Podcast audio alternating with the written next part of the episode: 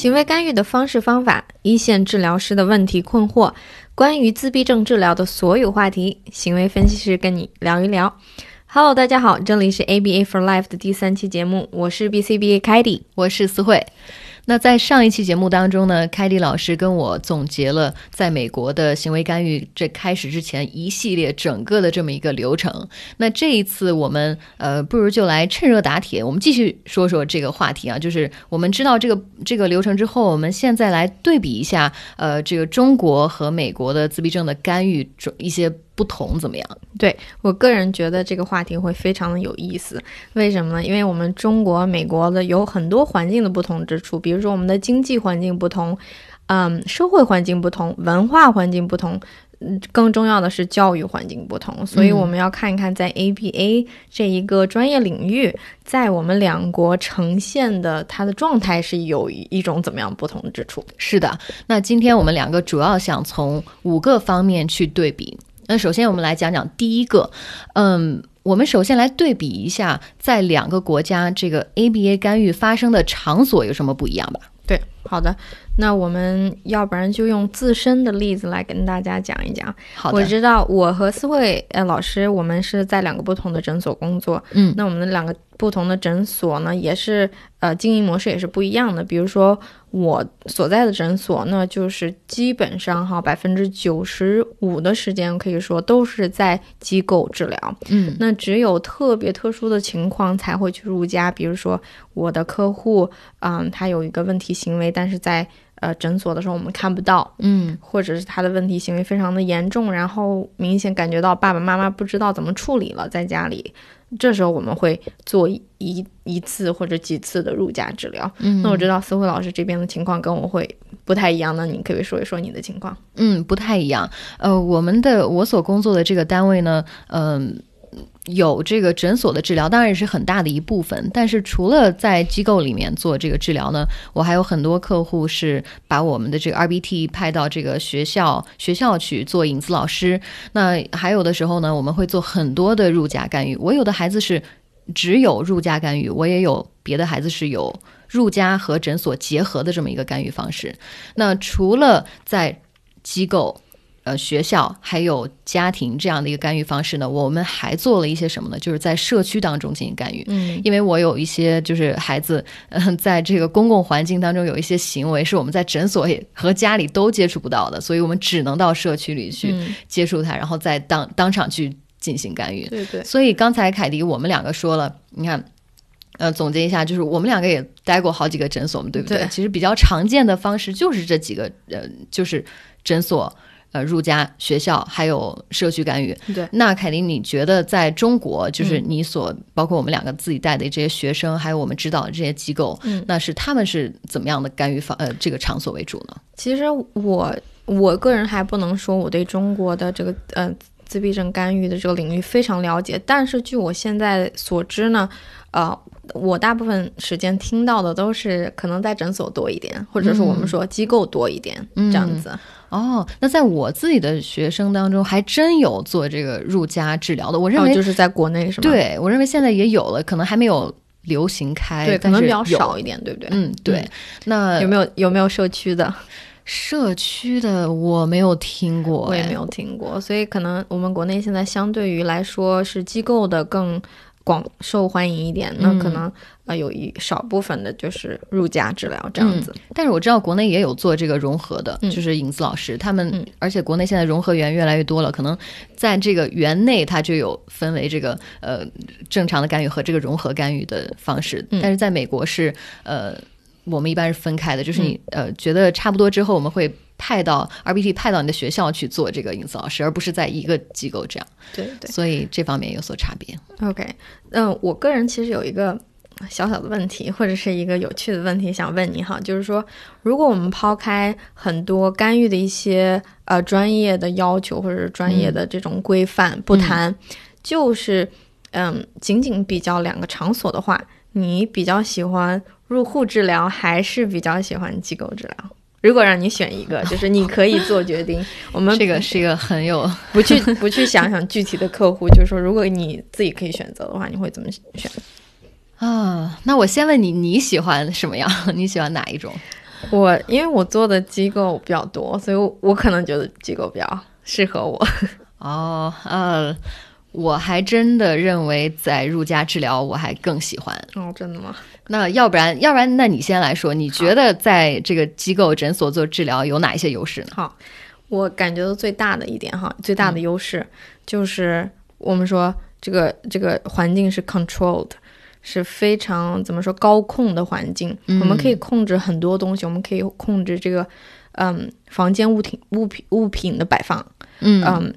治疗师的要求，嗯，然后对有有时候我们干预一些问题行为的时候，我们比如说一个孩子他有一个问题行为是要注意力。我们可以告诉所有老师不要给他注意力。那老师可能因为他们受过专业的培训，非常好的就做这个计划性忽略。嗯，但是呢，我我还遇到这样的情况，就是入家的时候，这种要注意力的环要注意力的问题行为非常不好干预，因为环境干扰太大了。嗯嗯，孩子一出现问题行为，爷爷奶奶还有嗯嗯兄弟姐妹。都会给注意力，所以这个呃，就是环环境的可控性，这是我觉得机构比较好的地方。有道理。那还有一个呃，经常遇到的问题呢，就是呃，其实我们也是可以看到的，就是在入家的时候哈，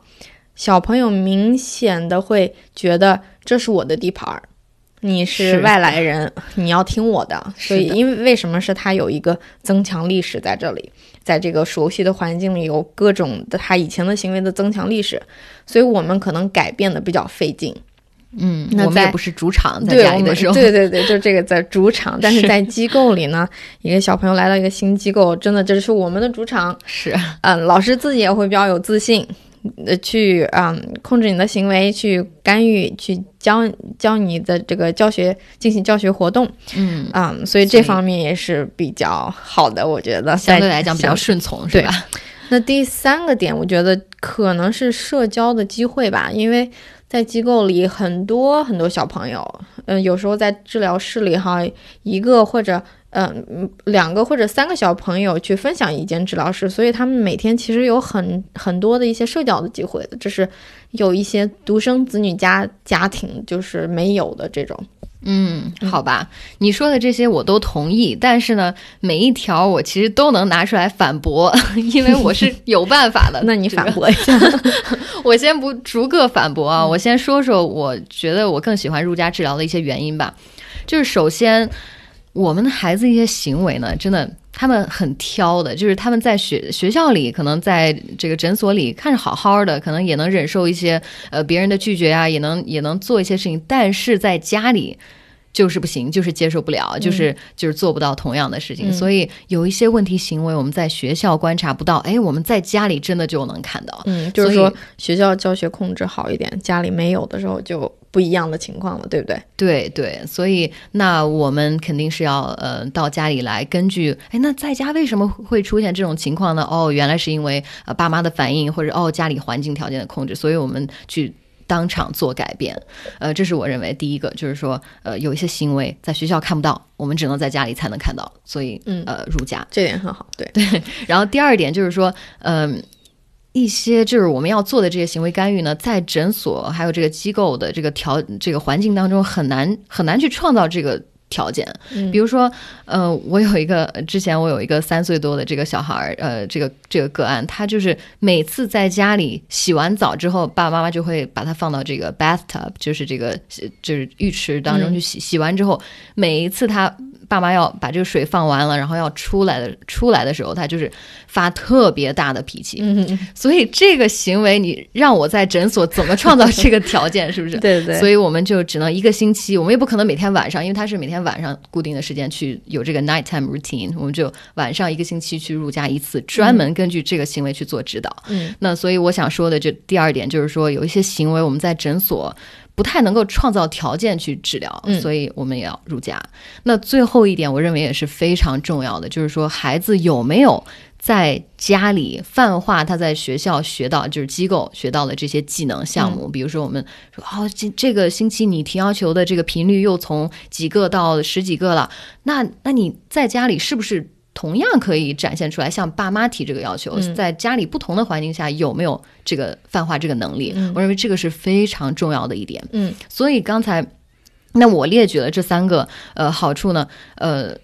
就是我的我的这个很多孩子就采取了什么样的干预方案呢？就是。结合的干预方案，就是我，比如说我现在带的这个两岁多的孩子，我们周一到周四就在机构做干预，然后周五呢，我们的治疗师还有我就到家里去检查泛化，然后看看项项目技能，看看家里的问题行为。对，所以我认为这样还是很科学的，有很多结合的时对，我也我也认同。那我们还是回到现实吧，就是我们两个还是决决定不了，就是到底是入家还是入户好。我觉得这真的是一个仁者见仁，智者见智的问题。对，那每个个体它都不一样，嗯而且你所在的机构它的经营模式啊，然后这个成这个规模也不一样，所以我们有时候真的不能选。但是这两个呃场所真的各有利弊，或者它都是一个比较正常的干预场所，所以我们是对，所以我们就总结一下，就是说，嗯。我们两边 ABA 干预发生的场所呢，美国可能比较丰富一点，那中国可能机构机构干预比较多呢，渐渐的也开始了一些入户的干预，嗯，那这就是我们说的第一点不同。对，那下面我们进入第二点吧。好，那第二点呢，我们就想从这个中国和美国的呃直接治疗师上岗的这个资格和培训，我们讲一讲这个这个对比吧。嗯、我知道在美国近几年啊，近几年美国的保险公司对于我们这个呃直接治疗师的上岗资格有了新的要求，就是说你在直接治疗之前必须拿到这个 RBT 的资格证。对对，那凯迪，要不然你先跟大家介绍一下这个 RBT 到底是一个什么？好，RBT 的英文是 Registered Behavior Technician，嗯，注册行为技术员。那它这个执照呢，也是由我们的美国行为分析师注册委员会颁发的，BACB 颁发的。嗯那跟 BCBA、BCABA 一样的这样的一个经过考试才可以拿到的执照。嗯，那 RBT 它也是需要每个月接受 BCBA 或者 BCABA 的督导，才可以维持你的这个执执照的，并且它每年会更新。哦，那呃，最近几年之前还没有这样的要求，之前美国只是普通的接受你自己的机构的培训就可以了，但是最近就是呃统一化，对统一化了。嗯然后我们单位当时我记得，呃，老板就下了一个决定，就是说，因为要让大家赶快拿到这个 RBT 的资格证嘛，我们当时有很多普通的治疗师没有这个资格证，他就是说，哦，赶快呃通过这个考试培训拿到资格证，呃之后呢，我们就给你涨工资，嗯所以让大家赶快去考出来这个 RBT，要不然保险公司会给你一些麻烦。对。对，所以 RBT 它嗯、呃拿到这个执照的过程其实也不太简单，它要接受四十个小时的这个培训，嗯，嗯，而且呢，它还要完成一个呃培训测试，那之后还有一个考试需要你去通过，然后才可以拿到这个嗯证。对对，是的。那我们呃对比着来看一下，呃，国内目前是没有一个统一的这样的一个标准的。对国内就是呃自成一家，就是不是说哪个好哪个坏啊，就是说我们自己每个机构有自己独立的这么培训手册。对对对对，那我所知道的一些机构呢，那关于二嗯他们的培训新员工，他们有比如说手册，或者是有根据也有根据 RBT 的标准的，嗯。也有是 Early Start Denver Model 这个丹佛模型的，嗯，也有是自自己定制的标准，嗯、有些也是很好很全面的，对对所以是国内现在上岗培训基本是自自成一家，像你刚刚说的，每个机构都有自己的标准。嗯，好的，那我们这就对比完了第二点，就是说，呃，对于治直接治疗师的上岗之前的这个培训，嗯，呃，那我们接下来再说说第三点吧，我们嗯接下来对比一下家长培训。好，好 第三点，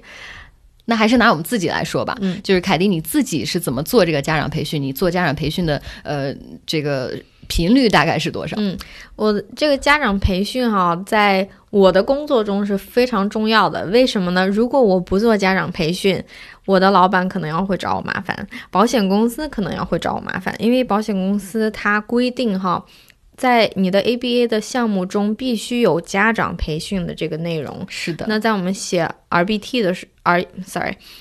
在我们写那个呃 treatment plan，对，在我们写 IEP 的时候，是啊，家长也是需要在 IEP 中有所体现的。什么意思呢？就是说，我们不仅要给孩子制定教学目标，要给家长也制定教学目标。是的，所以我做家长培训的频率是每每两周至少有两个小时这样子。嗯，明白了。那拿我自己来说呢，呃，因因为我知道每个孩子。比如说，我拿我其中一个个案来说，他被批准了每个每个星期做二十五个小时的直接治疗，然后有五个小时的 supervision，就是我们的 BCBA 的督导。另外呢，有一个小时，每个星期都要有一个小时的 parent consultation，就是家长的培训和咨询。那我一般会用这一个小时怎么用呢？一个星期我会做一期的。家长培训，然后剩下的这两到三个星期中间隔着这几个星期呢，我会 follow up，就是跟踪一下，看看我第一期培训的内容你是否能应用到呃跟孩子的这个这个每次的接触当中，然后有什么新产生的问题，我也会去解决。所以不是说我每个星期都要做一期新的培训，而是我做一期中间会隔个两到三个星期，嗯，然后呃去去那个跟踪一下有什么问题，然后再做新的一期，嗯。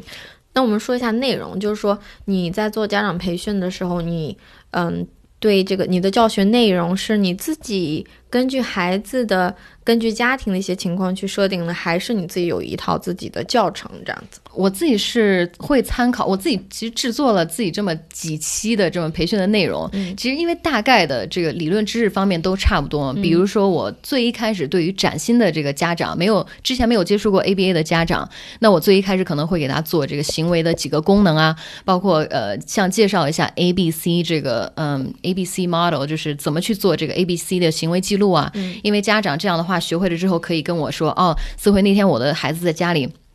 做了这件事情，那之前发生什么，之后发生什么，而不是跟我说，呃，那个那个朱莉，我我我最近孩子在家里一直哭，我也不知道为什么，因为他们可能没有这个意识去关注前面后面发生了什么。所以对于新的家长，我一般都我自己准备了几个呃固定的课程去去跟家长培训。我不知道你你是怎么样的？我我可能分为两部分，我第一部分就是比较嗯。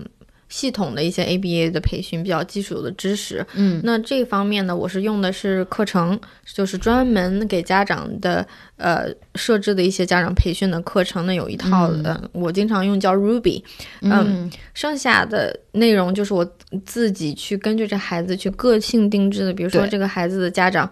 这孩子非常需要 DTT 哈，那我我可能就嗯。的家长也愿意去学这个 DTT，那我可能就花一部分时间是教他去怎么样做 DTT。那有一些是孩子要如厕训练了，那我们就要来讲讲如厕训练的等种种，所以还是有一些个性化的东西在里面的。对我特别同意，我自己也在做，就是呃，包括像凯迪刚才说到这个呃。这个治疗整个这个策略更新的时候呢，我们都有家长的这个模块儿。我一般是分为理论模块和实践模块，就是说理论上家长要懂这些 ABA 的基础理论知识。那实践方面，我会根据你自己孩子出现。这个非常实际的问题去做这个呃嗯家长的这个目标嗯，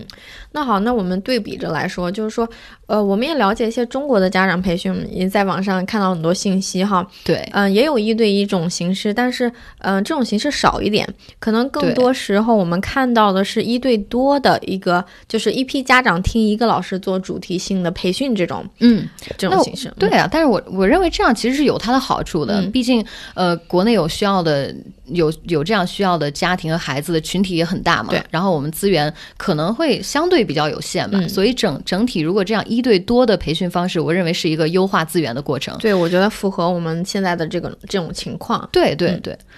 而且就像凯迪刚才说到的，就是我们的基础的那些点呢，其实都差不多，对，非常的应用，非常的广泛，不用说非要你你一对一才能有有学有所得，一对多的这样的形式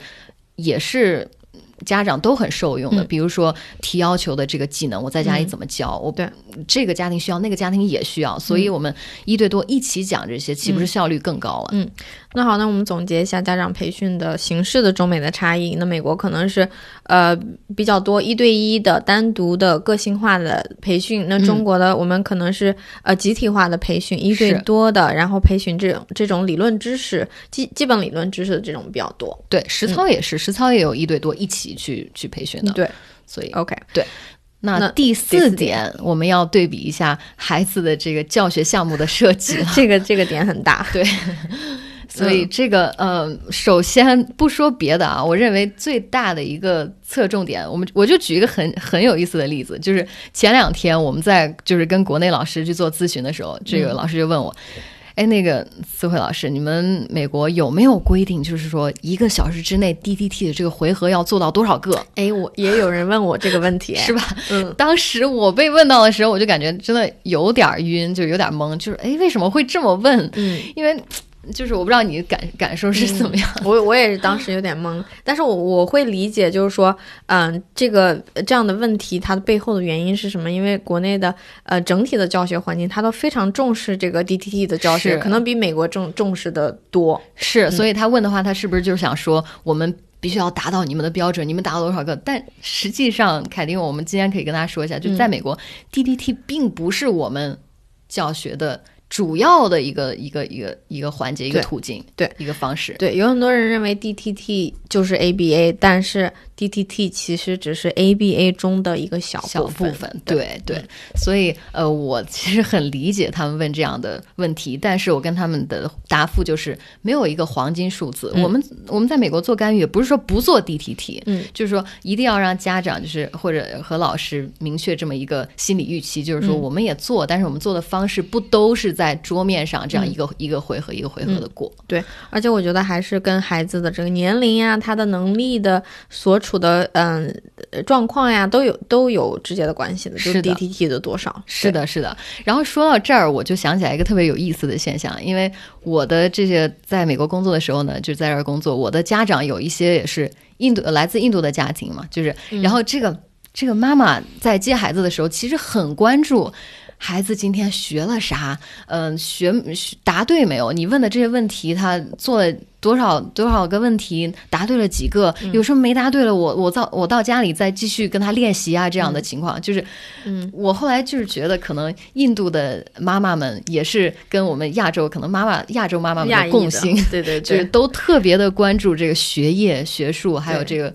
就在美国是非常明显的一个，就是大家都知道亚裔非常在学术方面非常的厉害，那那常春藤的很多学校的小朋友全都是亚裔的，对对，所以。可能这个在在我们特殊教育的方面有体现，对对。然后如果说美国的妈妈来接送，他们可能会问，呃，就说，呃，吃吃的怎么样？今天玩的开不开心？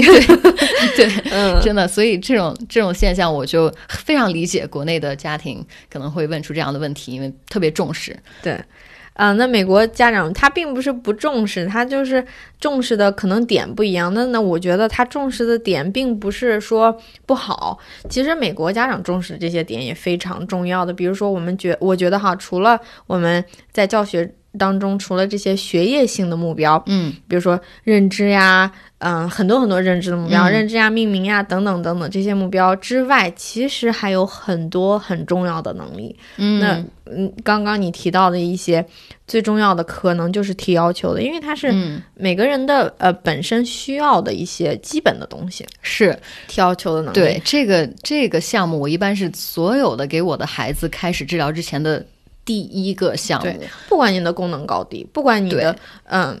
年龄，我觉得提要求都是必要的，因为因为我们每个人都有要求嘛。是的。那除了提要求，其他的能力，比如说等待的能力，也是非常重要的，但是可能会被经常忽略的。嗯嗯，还有的就是说接受不的能力。是的，接受不的能力，我们每个人都在。在生活中，每天都会接受不，嗯嗯，你干嘛了？别人对你说不，那我们是欣然接受呢，还是发脾气？发脾气，嗯，这也是非常重要，这也是可能呃扯远了，就是说以后嗯上学的一个预备技能。是的，那还有比如说像接受环境当中一些变化的能力，我的孩子就是非常的固执，就说哎，你改变了这个，我就不想玩了，或者你你你你为什么给我变变我学习的地方，他就不想学了。所以刚才凯迪跟我列举了这么多技能呢。在桌面上，这些技能练习起来就比较奇怪，就比较局限，就是很提要求。最自然的情况下，就是在日常你你活动的场所，对不对？所以我们真的，嗯，我们的意思就是说，我们去练这个 DT，但是我们更多的是离开桌面到自然情境当中去学习更多在桌面学不到，就是不太自然的去做的这些项目。对，从内容上来说呢，我觉得我们的侧重点哈，那我们呃亚裔的呃父母对。会经常，可能国内的父母也是这样的，会比较注重认知，是比较注重这个学术的东西。对，但是呢。啊，在我的工作中来说，认知是一部分，但是剩下的一部分非常重要的一部分就是一些功能性的，就是我们刚刚这样说，嗯，你要先做，你在做学生之前要先做一个。嗯，开心的孩子，嗯，你要知道怎么提要求，你要知道怎么处理你的一些一些自自己的情感问题。是的，嗯，是的。那除了这一个不同呢，另外一点不同，我想提的就是说，国内现在有很多小组课，像是呃，像是游戏课、社交课，还有语文课、数学课，就是语言课等等不同的名字啊，就是。很有意思的是，在美国，我在工作当中，我没有见哪一个就是干预机构去专门设这样的不同学科的这么一些课。对，那反而我们做的是什么呢？是统一，就是不同孩子过来，我们大家一起上一节，就是有一个小的 circle time。这个 circle time 其实就是呃，怎么说，一个短的教学时间。嗯，就是小组时间，小组时间，对，就是说一天下来，我可能会有，呃，少的话有两到三个，多的话四到五个都有，都有可能。这一个小组时间，我们干什么呢？就是所有的孩子一起围围坐，坐好之后呢，我们一起说一下今天的日期、天气，一起唱唱歌，然后呢，一起做一个简单的手工，呃，社简一个简单的社交的游戏，或者是读一本书，呃，大家一起就是前一阵子我们还一起做了一个瑜伽的项目，就是小孩子一起大家一起做瑜伽。就是他会有一个集体的教学时间，并没有去分科目的这么去做，所以我认为这个也挺有意思的，也不一样。那我们可不可以探究一下，就是为什么我们不分科目？我觉得不分科目不代表就是我们不去教，就是。因为他也在做，比如说这些呃游戏时间，我们也在练习这个社交的能力。游戏的时间，我们只是没有针对性的去教。对，那我们教的是什么呢？是学习去学习的技能，learning to learn。对，比如说呃，像 DTT 的时候，我们做的很多就是老师有一对一的，你有老师全部的注意力，我一个指令就你一个人去回应。但是能不能在一个小组的过程当中去回应一个指令，这个技能简直是太重要了。所以。也就是说什么呢？我们去，呃，有这个 circle time，我们教的是技能，我们教的不是知识。对，所以如果你把这个孩子技能方面准备好了，我就不愁他未来真正到普通学校去融合的时候，他做不到用更小侵入性更小的这个辅助的方式去学习。这难道不更好吗？我们把它准备好了，然后脱离我们去到学校去学。但是我也非常理解这国内机构就是把小组课它分为科目的这种背后的原因，因为我们的教育环境不同。首先，呃，说实话，真的就是中国的教育可能比美国的教育比起来。压力比较大，学生的压力比较大，课业的压力很大，然后学的知识呃也不一样，所以嗯，家长可能会有非常大的压力，就是说，如果我们要送孩子去小学，我们必须要做好这些预备技能，让他保证他去可以跟上普通小学的进度。所以呢，我们在做小组课的时候也是。非常的有目的性，我们来学语文，来学数学，来学手工等等等等。是的，是的，这个真的是像你说的这样，我也非常理解。那刚刚我们是从这个呃行为干预的侧重点这方面来对比了呃两边的不同。那接下来我们就说第五点，就是付费方式的不同。对，好，那我们上期可能跟大家已经提到了，就是说在美国自闭症干预的费用。ABA 的费用基本上是由大部分人哈是用保险公司来报销，那对，嗯，可能在家长这边产生一部分的费用，一小部分，对，嗯，然后这个在中国的话呢，可能更多时候是家长自费，嗯，但是很好的是，呃，我听说最近几年越来越多的呃家庭可以得到这个政府的补助，对对，在好像是机构可以帮忙申请。哦，所以这点也是我认为对我们的家庭帮助很大的，对。那我们希望以后在这方面，呢我们会越来越好，嗯，对大家的补助越来越大。好的，那刚刚简单的跟大家比较了哈，挑出了五个方面跟大家比较了一下中美 ABA 行业的差异。嗯，那我们这么比较，不是说单纯的说哪个好哪个不好，因为我们嗯实在是环境差异很大，不可以把这个这么一个简呃问题放在一个简单的维维度上去评价。对，那我希望我们在刚刚的讨论中呢，为大家带来了更多的资讯，然后让这个美国 ABA 干预的神秘感减少了一些。是的，那如果呃如果正在收听节目的你还对美国的自闭症干预机构或者是这边的干预方式有任何的问题，如果有我们没刚才没说到的啊，也欢迎给我们留言提出你的疑问。嗯。